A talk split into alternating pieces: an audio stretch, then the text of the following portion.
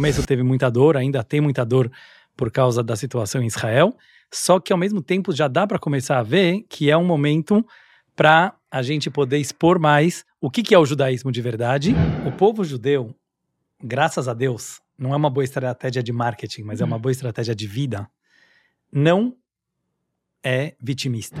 Pensamento é, binário, talvez, que a gente tem no Ocidente, né, de achar que a paz e o diálogo ele ia trazer uma certa solução pacífica, infelizmente acabou gerando o Hamas, que não existia, o Hezbollah, outros grupos é, terroristas. O Zohar, é, ele fala da Kabbalah, você vai ter uma tristeza fincada em um lado do coração e uma alegria fincada no outro lado do coração.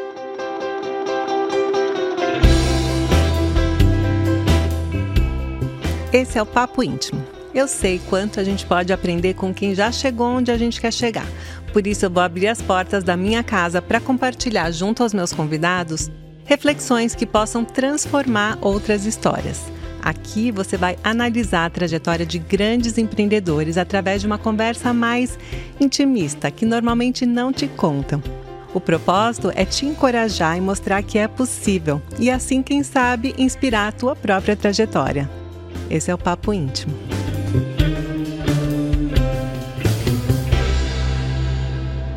Hoje no Papo Íntimo eu recebo o Rabino Dudu Levinson. Muito obrigada por estar aqui na minha casa, nesse momento tão importante que a gente está vivendo. Obrigado pelo convite, Sandra. Queria aproveitar e te parabenizar. Eu te acompanho teu trabalho já há muitos anos. Muito... A gente se acompanha, né? É, a gente, a acompanha. gente troca mensagens pelo exato, Instagram. Exato. Eu acho que é muito orgulho, sabe, pra gente como comunidade judaica ter uma mulher e judia e ao mesmo tempo empreendendo no mundo dos negócios e mostrando que é possível é, ser uma pessoa espiritual, é, religiosa e ao mesmo tempo pé no chão. Ah, muito obrigada. E eu adoro te acompanhar. Estava no nosso projeto do podcast de receber aqui. A gente recebe, uh, eu recebo aqui em casa geralmente empresários, que causaram e causam um grande impacto na sociedade. Aqui não é o caso, mas é de uma pessoa que sim causa um grande impacto na nossa sociedade e agora mais do que nunca, num momento tão especial que a gente precisa compartilhar uma informação super séria e verdadeira, né? Eu acho que sim. Como você falou, desculpa. Como você falou, estamos num momento delicado porque obviamente preferimos é, conversar aqui num, em, em, outros, em momentos, outros momentos é. falar de coisas boas. Só que ao mesmo tempo, né, como a Cabala nos ensina, e eu, eu, eu, normalmente dou muita aula de Cabala, que é a parte mística do judaísmo, que sempre no momento de maior escuridão, mesmo que não pareça e não dê para perceber, são as maiores oportunidades. Então eu já tô no começo teve muita dor, ainda tem muita dor por causa da situação em Israel, só que ao mesmo tempo já dá para começar a ver que é um momento para a gente poder expor mais o que, que é o judaísmo de verdade e por que que estão é, nos atacando. Então é um momento de escuridão, mas também de oportunidade de pôr a luz. Abino, originalmente, quando eu te convidei para vir aqui, era para falar sobre um outro assunto, sobre a questão da sabedoria judaica, dos ensinamentos da, da da Torá, do judaísmo, sobre o mundo dos negócios, sobre prosperidade. Mas eu queria convidar, é, te convidar para compartilhar aqui uh, dois blocos. Num primeiro bloco, a gente conversa sobre essa situação atual da guerra, da, das questões do Oriente Médio. E no segundo bloco a gente volta para esse assunto. Pode ser? Combinado. E na verdade não é contraditório, eu acho que vai junto, Sandra. Porque vai assim, junto. até nas minhas aulas eu estou falando, a nossa maior arma é o povo do livro. Então a nossa maior arma é o nosso conhecimento, é a sabedoria judaica. Então, apesar que a gente tem que falar também da situação no Oriente Médio, da guerra física, só que eu acho que nesse momento aproveitar para explicar os verdadeiros valores do povo judeu, quem nós somos de verdade, no fundo é a maior vitória na guerra da mídia, e, e, na guerra como um todo. Que é a maior guerra que a gente está vivendo, né? Porque além da dor, do luto que a gente está vivendo pelo atentado, foi o pior atentado desde o Holocausto, né? E a gente tem que ainda lidar com uma outra guerra, que é a guerra contra o antissemitismo, né? E eu queria fazer algumas perguntas que as pessoas me perguntam nas minhas redes sociais, porque eu tenho me posicionado, obviamente, inconformada. Eu nunca fui ativista de nada, sabe, Rabino? Eu sempre fui super low profile. Meu conteúdo nas redes é sobre empreendedorismo, sobre marketing, mídia, sobre campanhas publicitárias, assuntos que eu gosto mesmo de falar compartilhar minha experiência, enfim, esse tipo de assunto mais leve, mas eu não poderia me calar numa situação como essa, não só por ser judia, uma mulher judia, mas por ser humano, né? Por ser um ser humano. E eu queria fazer algumas perguntas, então, que as pessoas me questionam, né? E a primeira delas é a seguinte: os judeus realmente expulsaram os palestinos da terra deles? Sandra, obrigado por me perguntar isso, porque é, por causa dessa situação me chamaram em vários canais da televisão, do rádio, você deve ter visto para falar.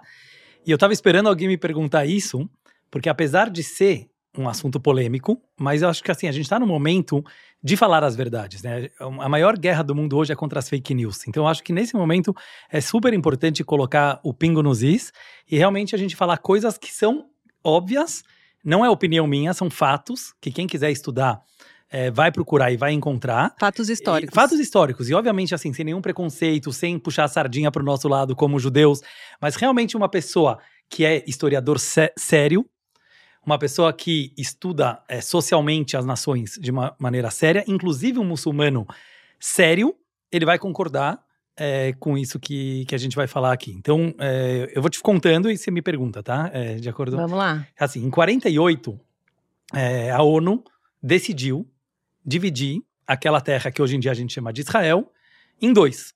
E falou: vamos criar dois estados independentes. Um para os judeus, que a ser e é o único Estado judeu do mundo, enquanto nós temos 22 países que são muçulmanos, isso só no Oriente Médio. E a gente ia ganhar um. E esse um ainda ia ser dividido entre judeus. E meio como uma reparação histórica, né? Por e, causa exatamente. do Holocausto. Por quê? Que ele, um, um dos motivos é que, como os judeus, historicamente, já haviam sido perseguidos por mais de dois mil anos pelas cruzadas, pelas inquisições, pelos pogroms, pelo nazismo, né, que culminou com o Holocausto. Então, o mundo já estava cansado, essa é a verdade, do problema judaico. Era um problema para o mundo.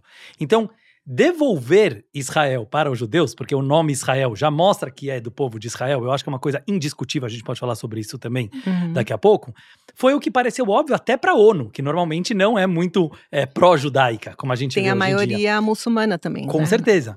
Então, assim, resolveram dividir em dois. Os muçulmanos que habitavam a terra de Israel ou a Palestina naquela época, que antes estava sob o mando britânico, nem dos judeus e nem dos palestinos, eles não aceitaram essa divisão. Os palestinos que moravam lá, que na verdade nada mais são do que os muçulmanos que habitavam a Palestina ou Israel, eles não aceitaram a divisão e eles guerrearam contra os judeus que ali habitavam. Todo mundo sabe que, o final dessa história, os judeus ganharam a sua primeira guerra do Israel moderno, que foi em 48, que foi a Guerra da Independência. E não foram só eles que atacaram, né? Foram junto vários outros vizinhos, países vizinhos. Como sempre, vários outros países vizinhos. Se Aliás, Sandra, eles... é, me deixa explicar um conceito que eu acho que aqui ele é super importante, né? Apesar de eu não ter visto ninguém falando. Desculpa e com respeito ao, aos que se denominam povo palestino, o conceito povo palestino ele é um conceito muito moderno e ele é um conceito inventado. Se você vai perguntar para qualquer muçulmano sério, religioso, tradicional, ele vai te confirmar essa informação. O povo muçulmano, assim como o povo judeu, assim como o povo cristão, é um povo só, é uma religião só, pode ter várias vertentes, mas é uma religião só. Independente do país que você mora, você continua sendo povo judeu. Existe judeu americano, judeu argentino, judeu brasileiro, judeu chinês, mas você é um povo só. Os muçulmanos também se consideram uma religião só e um povo só, com as suas vertentes. Uhum. Quando você fala povo palestino, virou uma coisa altamente política e polêmica e perigosa.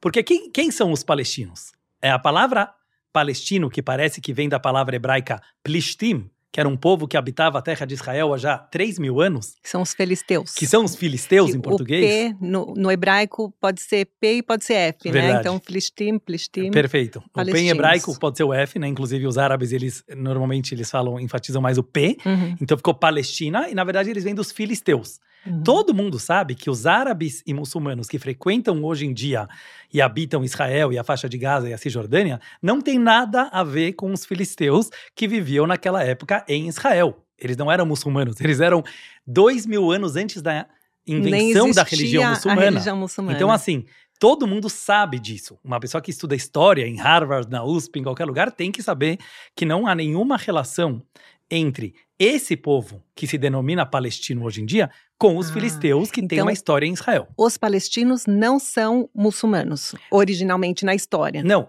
É, na verdade, os palestinos, que seriam os filisteus, eles não são muçulmanos, porque eles vêm muito antes da, da história islâmica. Uhum. Os palestinos de hoje em dia, que eles são muçulmanos, eles são os mesmos muçulmanos que vivem nos outros 22 países árabes da região, do Egito, do Emirados Árabes, da Arábia Saudita. E por acaso eles estavam lá junto com os judeus que estavam lá, junto com os ingleses que estavam lá, junto com pessoas do Império é, Turco-Otomano que estavam lá. Uhum. Então, quando, agora chegando na história atual, né, acusam os judeus de terem roubado a terra dos palestinos, que nunca foi deles. Eles não, nunca foram donos daquela terra. Esses palestinos de hoje em dia, eles estavam antes sob o Império Britânico, antes sob o Império Turco-Otomano, antes é, gregos, romanos, é, todos aqueles que já mandaram em Jerusalém, Israel, de alguma forma. Nunca entendeu? teve um Estado palestino. Nunca teve, historicamente, Nunca um Estado palestino. Não, não existe esse Apesar conceito. dessa ser a proposta, lá em 1948, da de ONU. dividir, da ONU, a própria Exato. ONU, em dividir em dois Estados, Exato. mas eles não aceitaram porque eles nunca admitiram a existência de um Estado judeu. Esse é, é o ponto, que dói pra gente, dói. porque eu particularmente, eu acho que você também, né, que tua família veio até de países árabes, uhum. meus avós também vieram da Síria, e havia um convívio, por uma época, maravilhoso entre árabes Sim. e judeus. Eu acho que é importante falar isso para o público também. Super. Do nosso lado, não existe nenhum problema na convivência com outras religiões, principalmente com a religião muçulmana, que é tão parecida com a nossa, no, no quesito de ser monoteísta, em outras tradições e costumes, tem ditados árabes maravilhosos que minha avó sempre traz, a comida árabe. A gente tem que falar isso. Nós não Sim. temos nada contra, inclusive em Israel, 2 milhões são árabes israelenses, né? São muçulmanos que eles vivem em Israel com todos os direitos igualzinhos aos judeus. Eles votam? Eles votam, eles têm pessoas no parlamento, teoricamente, pode até o primeiro-ministro vir a ser é, um árabe, um muçulmano. Uhum. Então, assim, é, eu acho que é importante trazer essas informações. Então, naquele momento, a ONU resolveu dividir em dois, né, aquele trecho de terra. E aí vem a questão religiosa, que as pessoas não estão trazendo na mídia, mas ela é o fundamentalismo islâmico, que não são, com certeza, todos os muçulmanos, claro. provavelmente a grande minoria. Eu não sei, eu, Dudu, né, particularmente, por que não vejo grandes líderes muçulmanos vindo à tona e literalmente, é, como fala isso? É, apoiando. A, é, apoiando, ou pelo menos é, acusando os hum. grupos terroristas né, deles como não representantes da religião muçulmana. Porque se você vai pegar o Alcorão, óbvio que ele é contra a violência. Óbvio que ele é contra a morte de inocentes. Existe o conceito da jihad, que eles chamam de guerra santa, que ela é interpretada por diversos grupos de formas diferentes. Tem alguns mais violentos, tem outros menos violentos, mas aqui é o X da questão. Todos esses que acreditam na conversão do mundo inteiro para o islamismo, de alguma forma revelada ou não revelada, eles queriam que os palestinos permanecessem lá brigando pela terra de Israel, porque eles nunca aceitaram, em hipótese alguma, por motivos religiosos, que judeus que não creem em Maomé, e deixando claro, assim como por quase dois mil anos os cristãos fizeram a mesma coisa. Qualquer pessoa que não acreditasse em Jesus, começando pelos judeus, né, que eram a, a origem da, da religião deles, eles matavam ou eles expulsavam. Graças a Deus, há uns 200 anos, o cristianismo parou de ser terrorista. A Igreja Católica, né, principalmente, que era muito né, é, apoiadora dessas guerras santas, pediu desculpas pelas atrocidades feitas, e hoje a gente tem papas extremamente pacíficos e que combinam com o mundo ocidental. O Islã, assim pelo menos a maioria dos historiadores contam, por ser uma religião extremamente jovem, eles estão ainda engatinhando, eles ainda estão na fase violenta. Quer dizer, eles ainda estão naquela fase rebelde de achar, só que de uma forma assim muito mais violenta, inclusive do que as cruzadas, porque as cruzadas ainda eram guerras. Uhum. Homens bomba, pessoas que se explodem em nome de 70 virgens no paraíso, é algo muito inovador, eu acho que para toda a humanidade. Mas assim, resumindo a história, é surreal, né, eu já é. falei muito, mas assim, eu quero chegar no ponto Meu, que é assim, ótimo. quando a gente chega em 48, me parece que o mundo árabe, como você bem mencionou, os países em volta, eles deixaram, como a gente fala é, em português, eles deixaram aqueles habitantes da, de Israel, da Palestina, numa situação como fala isso? Tem uma palavra em português, esqueci agora. eles deixaram eles numa situação muito difícil, porque eles estão lá representando toda a religião muçulmana, não deixando que Israel vire o dono daquela região. Mas quem é os cobaias, né? Talvez essa é a palavra, os cobaias uhum. dos países árabes são os palestinos, uhum. muito antes do Hamas. Agora, obviamente, depois de tanto tempo ficando naquela situação na faixa de Gaza, tantos acordos de paz com Israel, mesmo com nós te, é, termos ganhado a guerra. Sim. A gente não tinha obrigação de devolver nada. Um país que ganhou uma guerra, ele fica com território desde que o mundo é mundo. Por que, que só Israel é cobrado para devolver territórios? E uma guerra que ele não começou. Uma Aliás, guerra que a gente Israel nunca começou uma guerra. Nunca.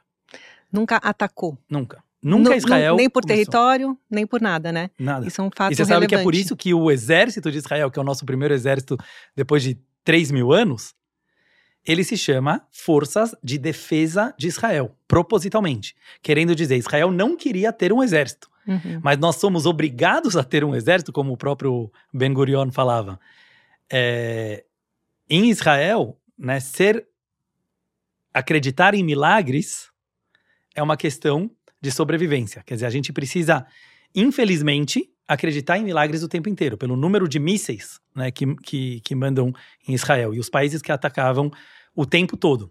Então você pega, e eu acho que é, é um ponto que estão esquecendo de falar na mídia, porque é muito fácil uma pessoa olhar hoje a situação e falar: Gaza é a maior prisão a céu aberto. Eu também acharia.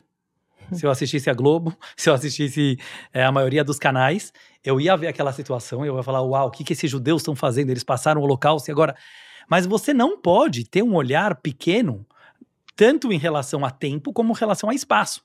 Se você pega em relação a espaço, por exemplo, quem é a, a faixa pequena entre 22 países árabes enormes é Israel.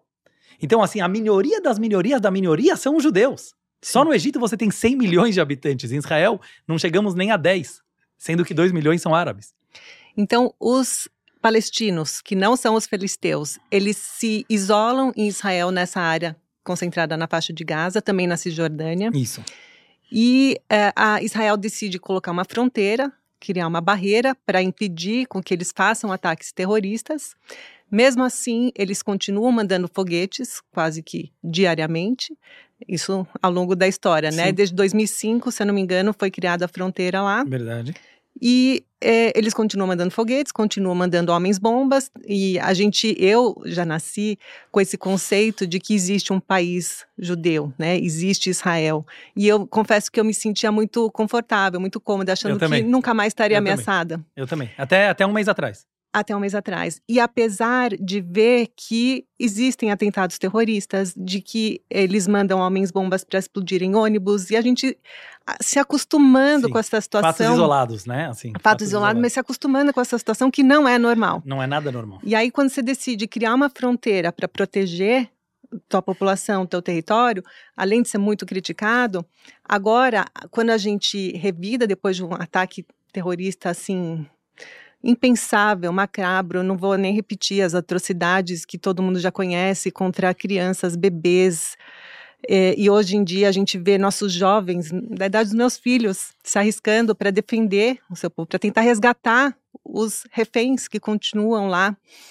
E a gente acaba assim, sendo uma manobra da mídia para criticar esse nosso direito de defesa, direito de recuperar os nossos reféns para retomar o mínimo de civilidade, enquanto que eles acusam Israel de genocídio. Como é que é isso? Acontece mesmo um genocídio naquela área que é isolada? Sabe por quê, Sandra? Só queria eu pegar carona é, no que, que você falou e me veio assim um insight que eu, que eu penso bastante. O povo judeu, graças a Deus, não é uma boa estratégia de marketing, mas hum. é uma uhum. boa estratégia de vida, não é vitimista.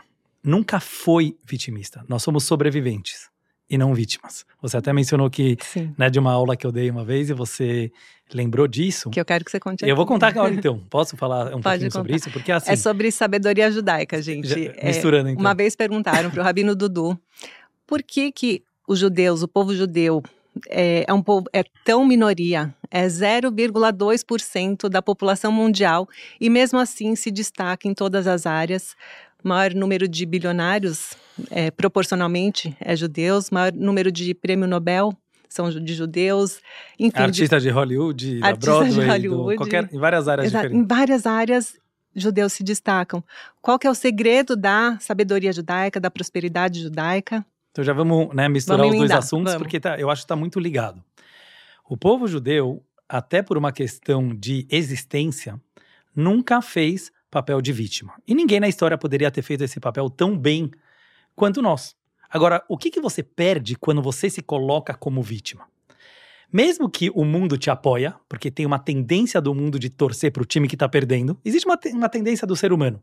E é até engraçado, porque eles olham hoje na mídia, parece que Israel é fortíssimo e é a maioria. Agora, se você vai olhar no mundo, somos 15 milhões de judeus, existem quase 2 bilhões de muçulmanos. Se quisessem, nos esmagavam, vamos falar a verdade, em dois segundos. Claro. Então, assim, os protetores de minorias deveriam falar: uau, vamos ficar do lado dos coitadinhos dos judeus.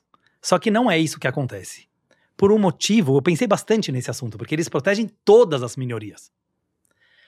Mas acontece aqui um episódio raro que nós somos uma minoria. Sabe aquele cara baixinho, mas que quer, né?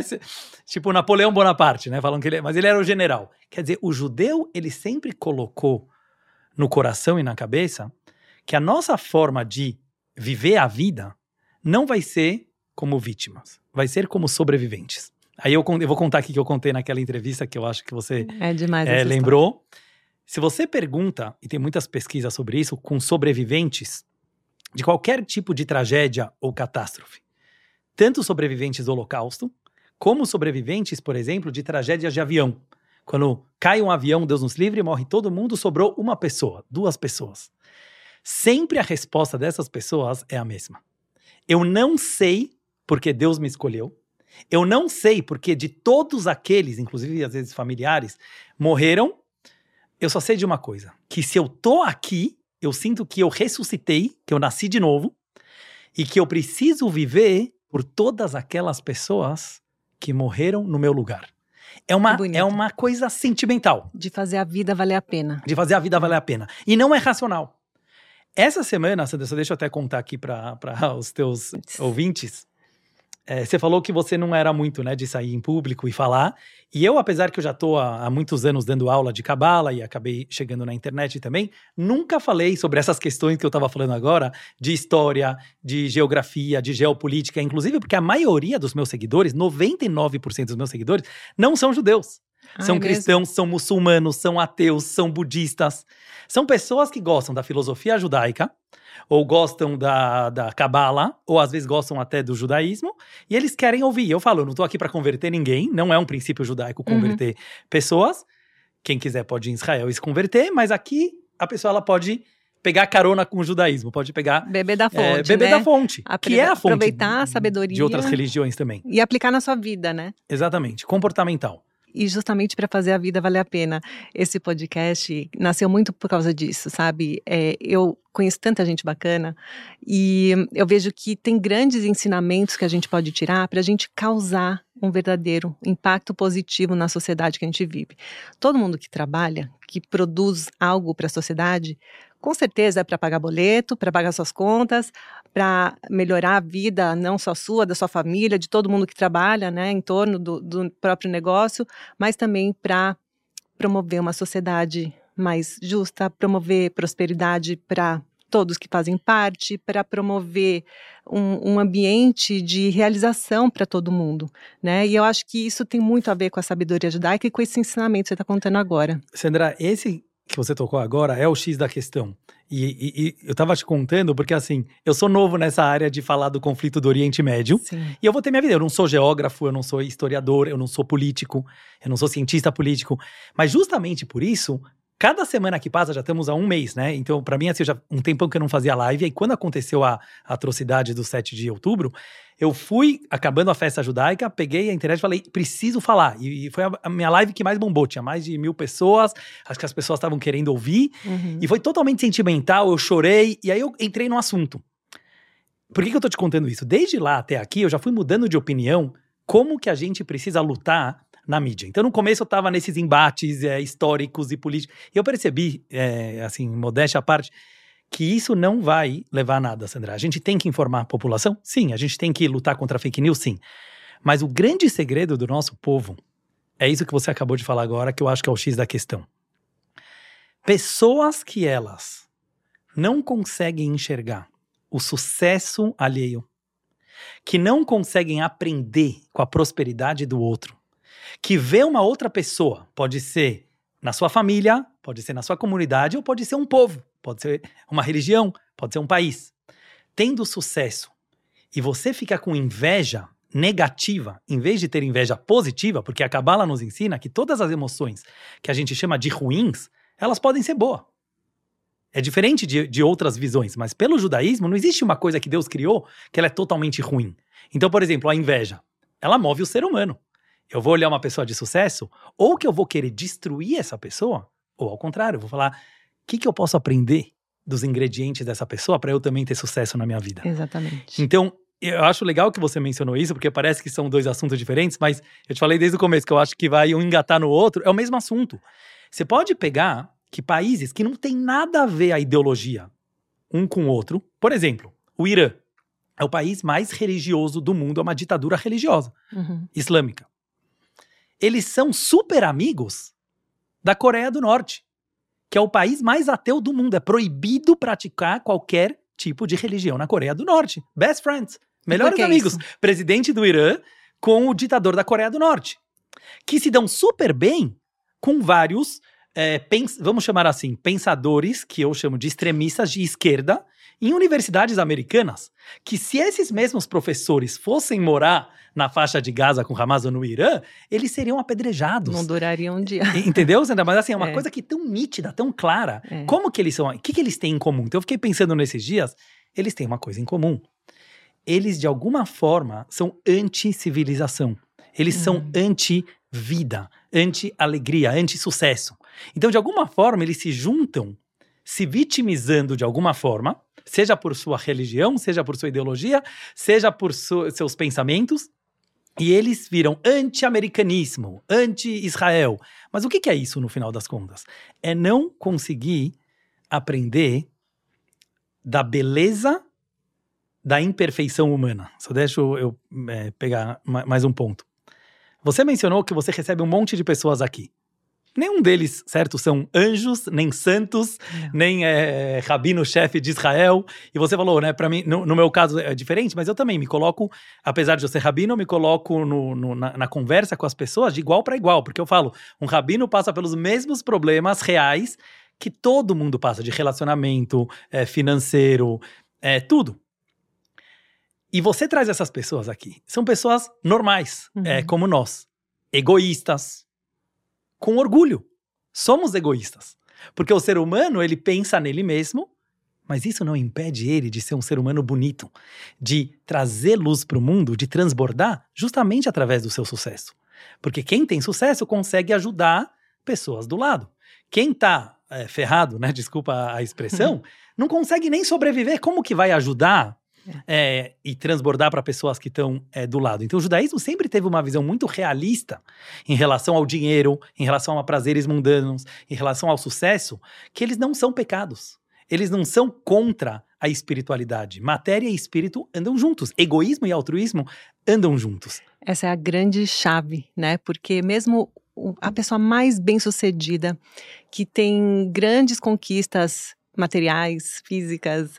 Ela pode ter tudo que ela quer, que ela já vai usar por gerações na sua família, mas ela continua trabalhando, continua sendo produtiva para a sociedade e não é por ganância, não é por uma ambição negativa, não é por inveja de que o outro tem mais, o outro tem menos, e sim porque tem um conceito no judaísmo, me corrija se estou errada, tá?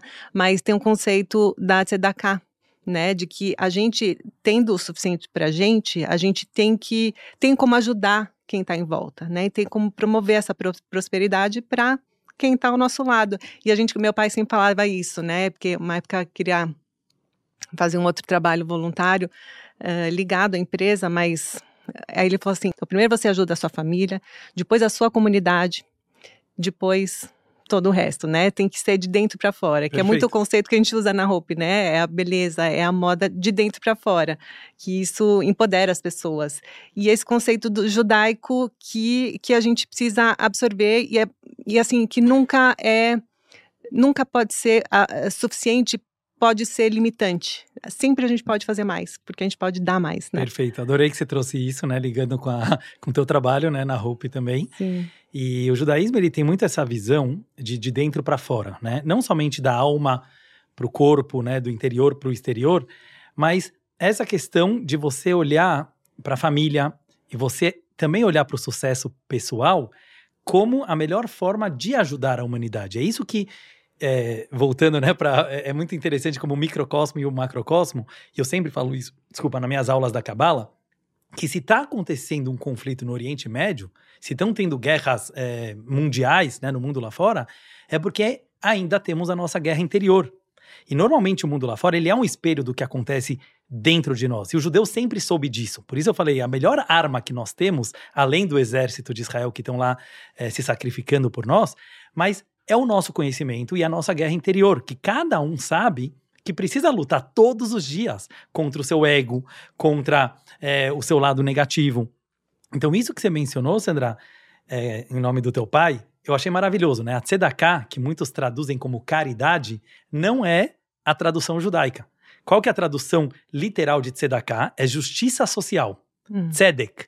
Uhum. Por que, que é justiça social? É uma coisa bem interessante.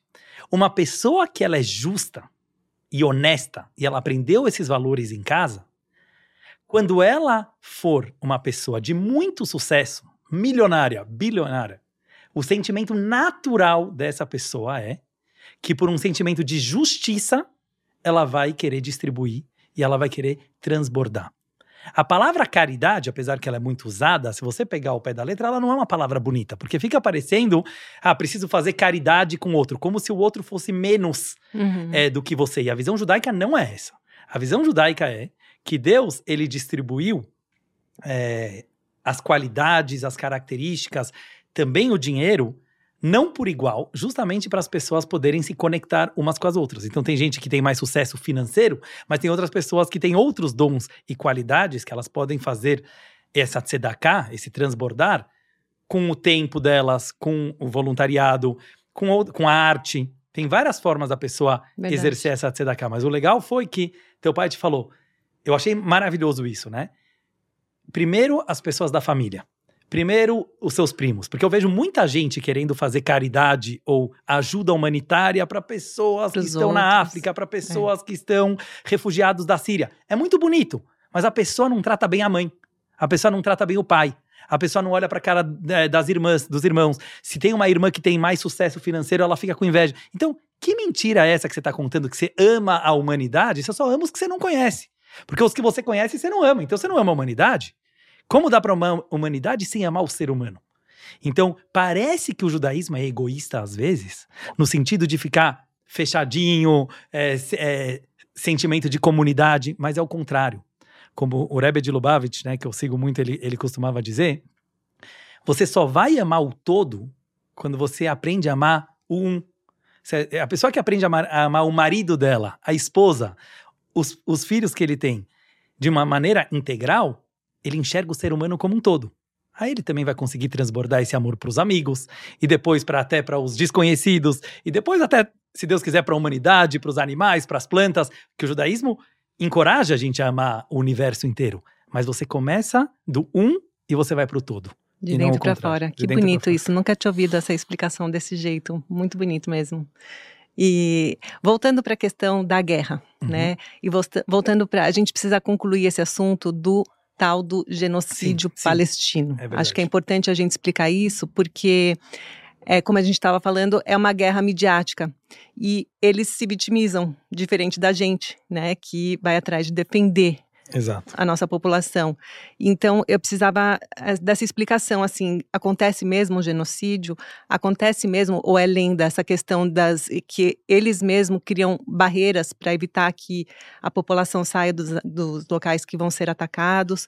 Como é que é isso na tua visão? Perfeito. Então, primeiro lugar, né, já que você perguntou dessa forma, vamos pegar a palavra genocídio, que aqui tem uma má interpretação do português. Né? Genocídio significa querer exterminar uma etnia, uma raça, uma, uma religião, um povo. É, de novo, né, o povo palestino, eles são parte do povo muçulmano, que são 2 bilhões de pessoas, que, na minha opinião, foram colocados como representantes desses outros países que não aceitam os palestinos, é importante falar isso, como refugiados em seus países, uhum. e deixam ele lá no, né, na, na, banheira, como se fala, quer dizer, no, no, na, no fogão. Isso é a primeira coisa. Agora vamos pegar a palavra genocídio o que, aconteceu com os palestinos na faixa de Gaza, porque tem os outros que moram na Cisjordânia, que é uma outra história, que não está acontecendo quase nada lá agora. Mas vamos pegar na faixa de Gaza. Quando Israel assumiu a faixa de Gaza em 67, porque até lá, né, para quem não sabe a história, a faixa de Gaza pertencia ao Egito. Eles atacaram Israel na Guerra de Seis Dias, sete países árabes, é um milagre que Israel conseguiu ganhar aquela guerra.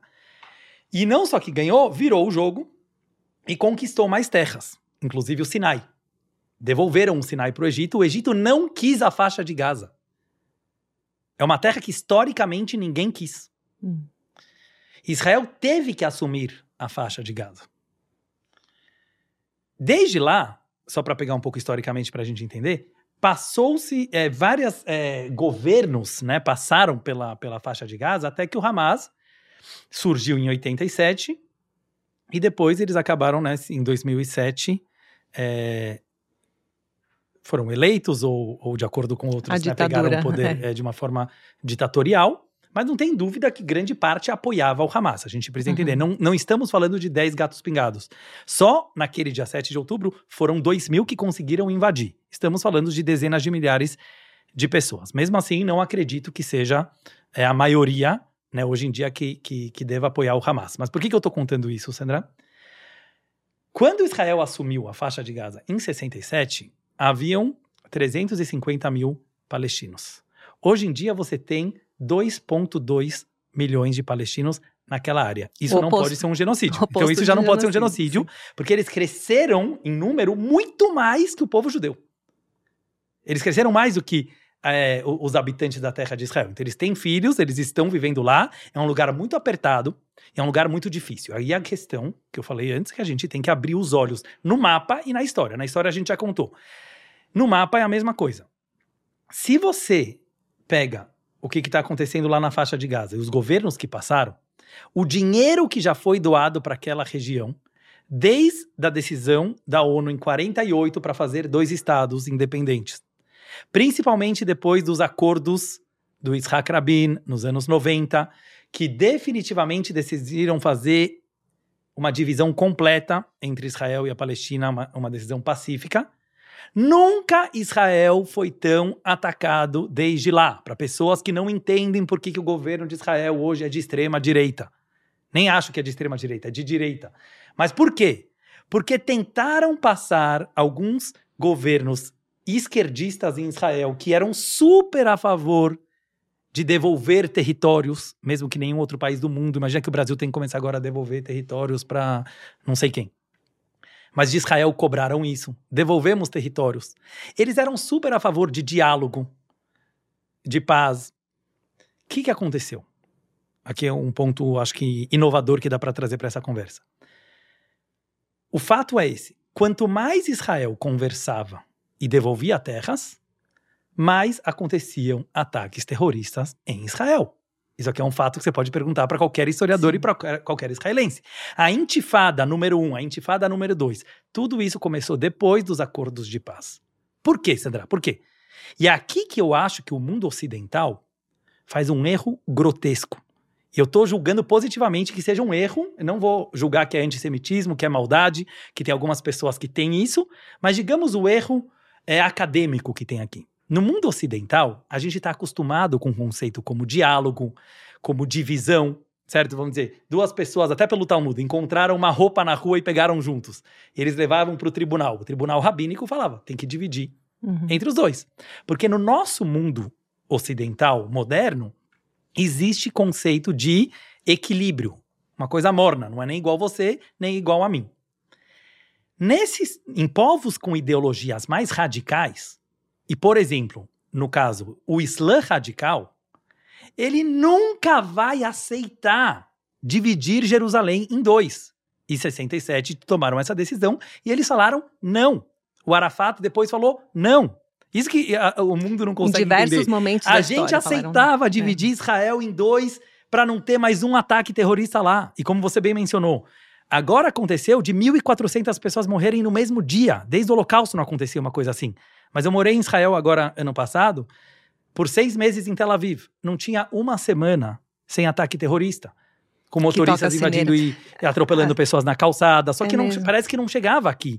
Não é, por exemplo, no Brasil e na, e na, mídia mundial. Mas é uma coisa que a gente não achava chega. normal. Virou rotina. Ah, pelo menos né? é só um por semana. Mas isso não é uma coisa não, normal. E as sirenes tocando, os ataques com foguetes. É, é, Os países, do, a cidades diário, do sul, né? todo dia. Se Israel não tivesse o domo de ferro, já teria sido destruída faz tempo, né? Com certeza. Fora que, Mas sei lá, é milagrosamente tem... os mísseis caíam errado. É. Antes de ter o domo de ferro, já tinha muitos mísseis. Mas onde que eu queria é, chegar, Sandra, só para finalizar aquela ideia, que existe um conceito, que é o erro grotesco que eu falei, que é assim, quando você conversa com pessoas que não aceitam a tua existência, e não aceitam com certeza a existência do judeu em Israel, não tem com quem conversar. Então, como eles olham essas negociações de paz? Ah, eles são fracos. Eles não são tão fortes quanto a gente pensou. A gente achou que eles eram fortões. Não, eles são fracos. Eles deram algumas terras pra gente. Se eles deram, eles vão dar mais. É só atacar umas bombas lá. Então, assim, o pensamento é, binário, talvez, que a gente tem no Ocidente, né? De achar que a paz e o diálogo ele ia trazer uma certa solução pacífica, infelizmente acabou gerando o Hamas, que não existia o Hezbollah, outros grupos é, terroristas. Mas assim, em resumo, né, não estou aqui para apontar o dedo para ninguém. O nosso povo não é vítima, somos sobreviventes e por isso, mesmo nessa situação catastrófica, na mídia, é, a gente vê, né? Eles sempre fizeram e vão continuar fazendo um trabalho melhor do que a gente. Por quê? Porque quando uma pessoa aceita se colocar como vítima, ela vai ganhar a atenção da maioria.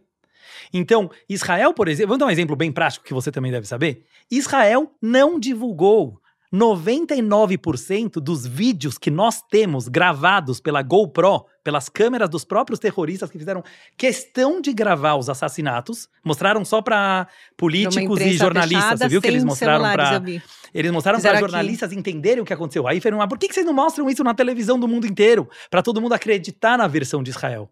Falou: não, nós temos dignidade ética e ética com as famílias que perderam seus entes queridos. Imagina, eles falam. Eu, eu vi hoje o. Eu tava na, na, na Jovem Pan, o Emílio estava falando lá, que ele assistiu, porque eles deixaram jornalistas de vários tá. países assistirem. Ele falou assim: eles mataram criança olhando nos olhos, com a criança implorando, por favor, não me. Ah. Tipo, não dá para falar sobre isso, porque se a gente, a gente não uhum. consegue mais é, seguir adiante. Uhum. Então a gente não vai fazer papel de vítima, mesmo nessa situação. Somos sobreviventes e a gente vai viver por aqueles que perderam a vida. Que bonito isso. E, e assim, essa história de genocídio é, é, muito, é muita fake news também, né, Rabino? É, bom, é muito triste aceitar, mas eles mesmos, o próprio Hamas, não deixa com que ele saia. Israel é um exército muito ético, Aliás, é o único exército ético que, que eu, eu já nunca ouvi falar. falar um exército mundo. que joga papelzinho antes de jogar uma bomba. Manda mensagens. Nunca aconteceu. Manda é, mensagem no, no celular. celular. em árabe para eles entenderem que eles precisam deixar o local onde eles estão porque é uma base terrorista e eles precisam destruir aquela, aquele equipamento militar. E tem uh, alguns que tentam fugir, mas o próprio Hamas não deixa criam bloqueios, e tem outros que é, a gente sabe que, por idealismo, não valorizam a vida, assim como existem homens bombas, é, tem outros que não deixam suas famílias saírem e preferem morrer como mártires. Isso acontece de verdade, Muito. né? Não, com certeza. E a gente já vê isso há dezenas de anos, né? Que, como eu falei, eles são é, mártires porque eles acreditam que vão ganhar 70 virgens no paraíso. Então, às vezes, eles acreditam na morte do próprio filho, da própria é esposa, em nome disso, né? Eu estava até falando, uma outra entrevista que eu fiz, que uma vez eu ouvi uma frase muito boa eu gostei muito, fala assim: como você conhece uma pessoa pelos seus inimigos? Vê quem são os inimigos daquela pessoa, né? Quem são aqueles que queriam destruir, aniquilar o povo de Israel, por exemplo? Hitler, Stalin, Lenin, Hezbollah, Hamas. Pessoas que não valorizam. Eu não vou falar que não valorizam só o judeu. Não valorizam seus próprios filhos. Uhum. Não valorizam a sua própria família. Não valorizam a vida humana. Então, por um lado, é muito doloroso, Sandra, por outro lado, falar assim: que bom, estamos no caminho certo. Porque se esses são os nossos inimigos, que são inimigos da humanidade, são inimigos da vida humana, estamos fazendo alguma coisa muito boa para eles nos odiarem tanto. Não pelo que eles fazem com a gente, porque poderia ser considerado isso uma guerra, mas pelo que eles fazem com seus próprios filhos. Uma vez a Golda Meir, que também foi uma mulher empoderada, certo? É uma das primeiras primeiras ministras do mundo. Do mundo, uma mulher. Né? Uma mulher. No Oriente Israel, Médio. No Oriente Médio, naqueles anos, Sim. né? Nos é, 70, 60. A Golda Meir, ela falou uma vez assim: um dia nós vamos conseguir perdoar os árabes pelos nossos filhos que eles mataram. Mas nós nunca vamos perdoá-los pelos filhos deles que eles fizeram a gente matar. Imagina isso aqui há 50 anos. E a sabedoria atual. dessa mulher. É. Porque assim, é uma coisa que o mundo ainda não conseguiu entender. Mas nós conhecemos quem uhum. são os soldados. Amigos Sim. do teu filho, meus amigos, Sim. são pessoas de bem, são pessoas de família, são pessoas que estão com a esposa grávida, são pessoas que têm empresas de high-tech ou estudam numa academia de Torá, ou que estão viajando pelo mundo e voltaram para Israel agora Uhum. Porque israelenses adoram fazer turismo, estavam viajando pelo mundo, voltaram para guerrear. Não, são pessoas que, que gostam de curtir a vida. São pessoas que, de alguma forma ou de outra, constroem família ou constroem negócios. E eles estão arriscando a sua vida. Eles vão ficar com traumas pós-guerra por ter matado pessoas. Então, essas pessoas que estão falando em genocídio é porque não conhece o um, então fica jogando todo. Uhum. São pessoas que não conhecem um judeu, às vezes, que não conhece um desses israelenses. E eu não estou falando que todo judeu é bom, obviamente que não. Nós temos os mesmos defeitos e os mesmos problemas que todo ser humano do mundo. É importante enfatizar isso. Sim, Só que a gente reconhece. Nós somos honestos que nós temos. Esse, não somos santos, somos um país como qualquer outro. Só que somos um país pró-vida. Essas pessoas que estão agora na guerra lá, eles vão ficar traumatizados pelos palestinos que às vezes eles têm que matar pelas crianças que têm que morrer sem querer, não que têm que morrer, mas que acabam morrendo sem querer. E o que, que você mencionou, Sandra, que assim, já tá para mim tão óbvio que eu não falo, mas assim, é. eles colocam crianças como escudo humano. Eles jogam mísseis só, de, somente de escolas, de hospitais, de mesquitas para Israel jogar. Eles não deixam as crianças sair na hora que Israel joga, para poder depois ganhar a guerra da mídia, que infelizmente, desculpa falar, vocês estão caindo. Falo vocês, né, as pessoas que estão realmente assistindo TV e assistindo as imagens e acreditam em tudo que o próprio Hamas coloca como verdade, vão cair é, nessa história. E o mais triste, Sandra, que é assim, que eles falam assim, tudo bem, mas se Israel sabe disso, por que, que não para a guerra? Por que, que não para a guerra? Porque a gente tem 240 sequestrados, bebês de colo, que estão há um mês, sem a mãe, que precisavam mamar.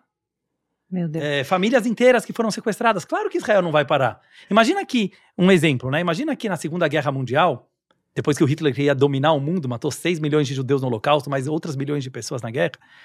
E finalmente, os Estados Unidos, os países aliados, conseguiram chegar a Berlim. A União Soviética conseguiu chegar a Berlim. Imagina que chegassem lá e falassem: agora vocês precisam poupar a vida de todos os alemães que aqui moram, porque eles têm, têm alemães inocentes. Devem ter alguns que eram inocentes, que não apoiavam o nazismo. Infelizmente, eram vizinhos de, de. Deu azar. Como a gente dá azar na vida em várias coisas. Mas imagina que o mundo ia falar: agora vocês não podem atacar os alemães, depois deles terem matado uhum. milhões de pessoas. O que aconteceu em 7 de outubro mais um ponto, estou falando muito, mas Não, tá eu ótimo. acho que é importante trazer essa informação. Eu vejo muita gente falando do ataque desproporcional de Israel, a defesa desproporcional de Israel.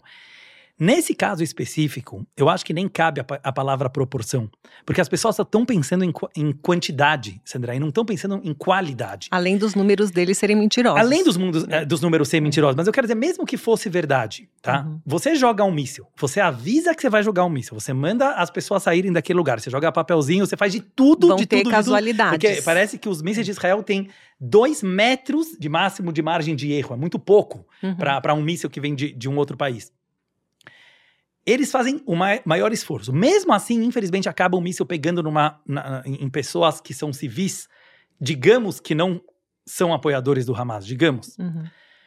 Outra coisa completamente diferente que não se viu na história moderna do mundo dos últimos dois mil anos nem nos nazistas se viu histórias assim. De pessoas que chegaram com as próprias mãos, estrangulando bebês, decapitando bebês, estuprando, estuprando mulheres na frente do marido, depois na frente do pai, depois almoçando a comida deles de Shabat. Tem tudo gravado isso. A comida que eles prepararam para o Shabat as pessoas não podem esquecer que a barbárie que foi feita, da forma que foi feita de, de matar com as próprias mãos a sangue frio, proporção. é uma coisa que o mundo não pode perdoar. Não. E que o sentimento de quase todo mundo de Israel, porque quase todo mundo tinha algum familiar ou algum amigo de familiar Sim. que estava lá presente, né? Israel não é tão grande assim, está extremamente traumatizado, triste, e a gente não tem nem palavras, né, para usar. Então, assim. E não tem proporção. Não, não existe tem proporção. proporção. Qual é a proporção de você olhar um bebê nos olhos e tirar a vida dele? Nenhuma. Queimar um bebê no forno, Nenhuma. no forno da cozinha, a mãe vendo. Né? Não, não tem explicação lógica para isso. Né? Isso só pode ser uma doença. Eu, sabe, Rabino, eu, eu estudei numa escola judaica e eu aprendi desde criança que a gente tem que sempre buscar a paz, buscar a harmonia, é, aprender a conviver com todos os povos, afinal somos uma minoria. Aprendi muito sobre o amor. Hatikva, que é o hino de Israel, que é muito lindo, ele é esperança e é o nome da minha marca. Então, sempre muito é ligado a isso.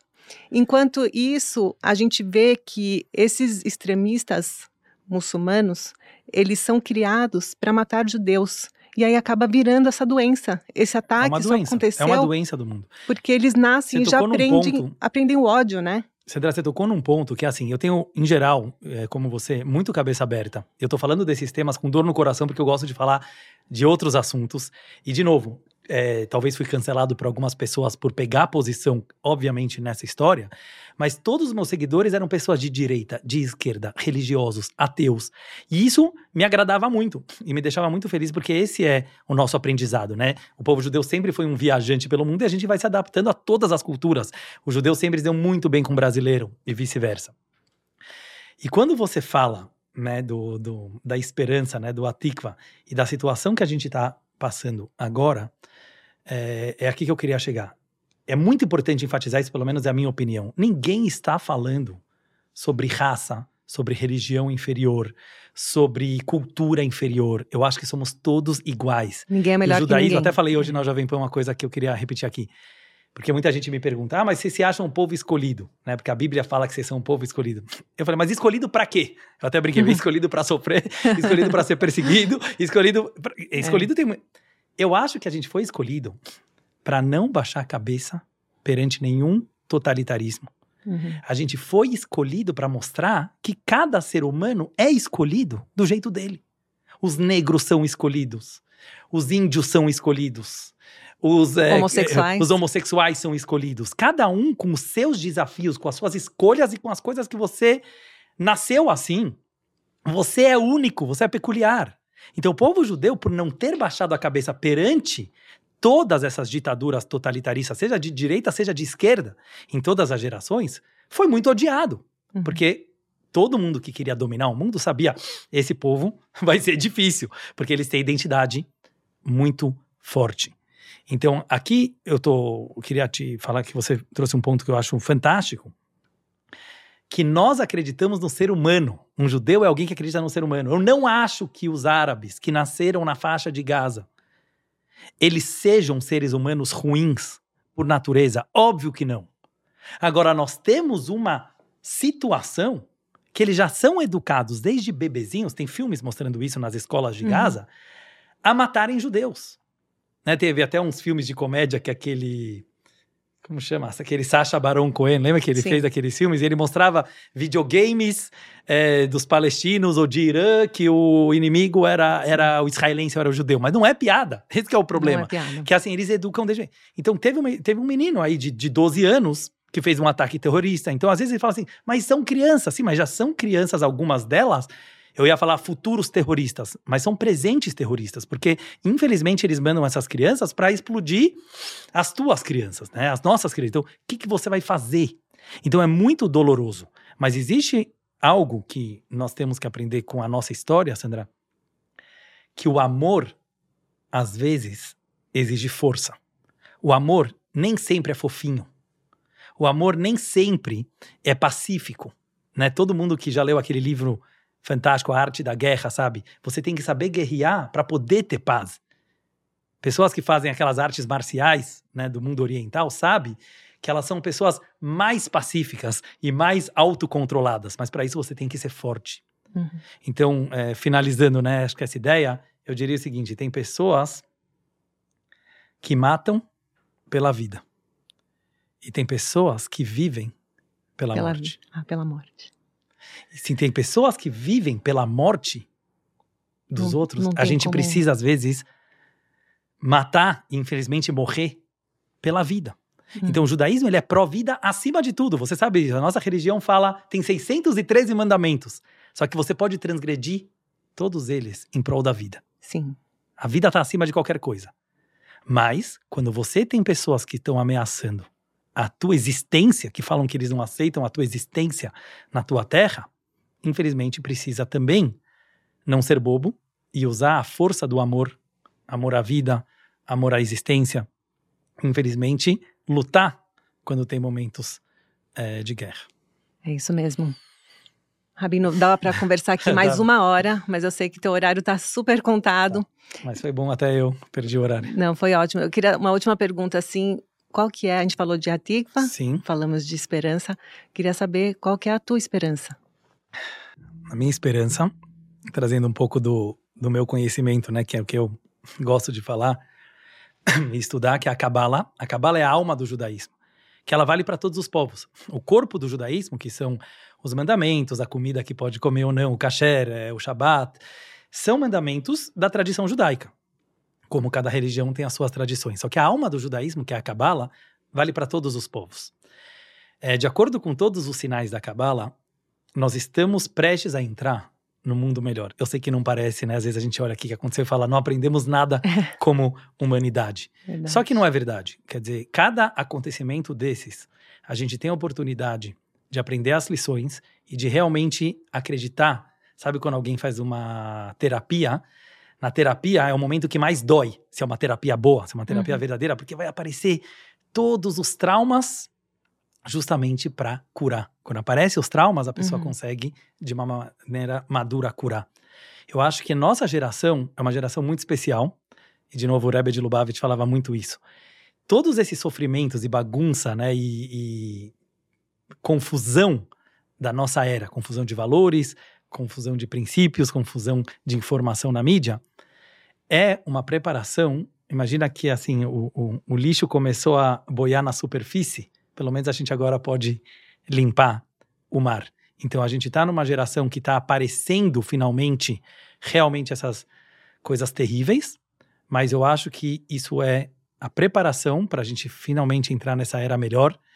E eu não estou falando isso apenas como judeu e apenas como rabino, mas mesmo pela lógica, se você vai é, se aprofundar nessa ideia e nesse assunto, a gente pode perceber que não pode perder a esperança, hope, né? É tem que ter tem que ter esperança e aproveitar esse momento, por mais doloroso que ele seja, para perceber a luz que pode entrar em nossos corações, como já dizia um, um poeta, é pelas rachaduras que a luz pode penetrar. Então, que bonito. Amém. Eu acredito. Amém.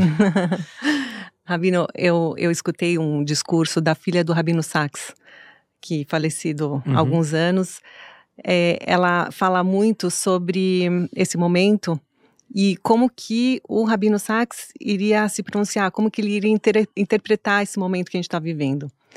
E ele fala muito sobre isso também, sobre esperança e que tudo que acontece na vida, por mais triste que seja, todos esses acontecimentos, tudo tem um propósito, né? Que a gente hoje é incapaz de entender, de absorver, como vários outros fatos históricos que aconteceram na história, na Torá mesmo, mas que tudo tem um propósito e que a gente tem que ter esperança e que Sempre. dias melhores virão. Amém. Mashiach, né? A gente chama isso Mashiach. da época de Mashiach. Isso aí. Obrigado, Sandra. Rabino, muito obrigada. Adorei a, a, nosso papo, foi muito inspirador, eu aprendi muito e, e, também me deu um pouco de conforto assim no coração, porque a gente escuta algumas coisas uh, tenebrosas e ouvir palavras bonitas também dão esse quentinho no coração. É, queria te agradecer demais, você é um rabino incrível, uhum. porque eu, eu costumo falar que o melhor médico não é aquele que sabe mais medicina, o melhor advogado não é o que sabe mais leis, é o que sabe sempre se comunicar melhor.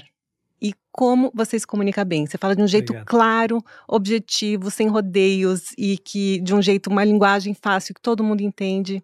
Obrigado. E de uma maneira assim, concisa, justa e até poética. Então, muito obrigada pelas suas obrigado, palavras hoje obrigado aqui. Obrigado você, queria só te parabenizar mais uma vez. Você continua firme né, no teu trabalho de divulgar a, eh, a luz do, do, do, ser humano, do judaísmo, da forma bonita como você faz e sempre acreditando realmente que o mundo material e espiritual podem andar juntos e devem andar juntos e eu gostei muito que você falou que eu te dei força, você também me deu força.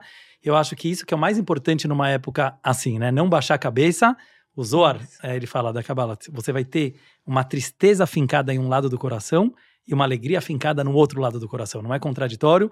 Então, ao mesmo tempo que tem dor, a gente precisa se alegrar, porque o que, que eles querem é acabar com a nossa vontade de viver. Eu acho que justamente a forma melhor de ganhar essa guerra é com alegria e com vida. Se Deus quiser. Lehaim, obrigado. Lehaim, muito obrigada. E se você gostou desse nosso episódio, não deixa de dar o seu like, curtir, comentar, mandar para as pessoas que você acha que vão gostar. Com certeza tem muitos ensinamentos. Não vem aqui defender partido político, defender ideologia. Essa não é a ideia desse podcast. Então já adianto aqui que aqui só entra amor, só entra alegria, só entra prosperidade e essa foi uma mensagem para vocês no nosso papo íntimo com o Rabino Dudu.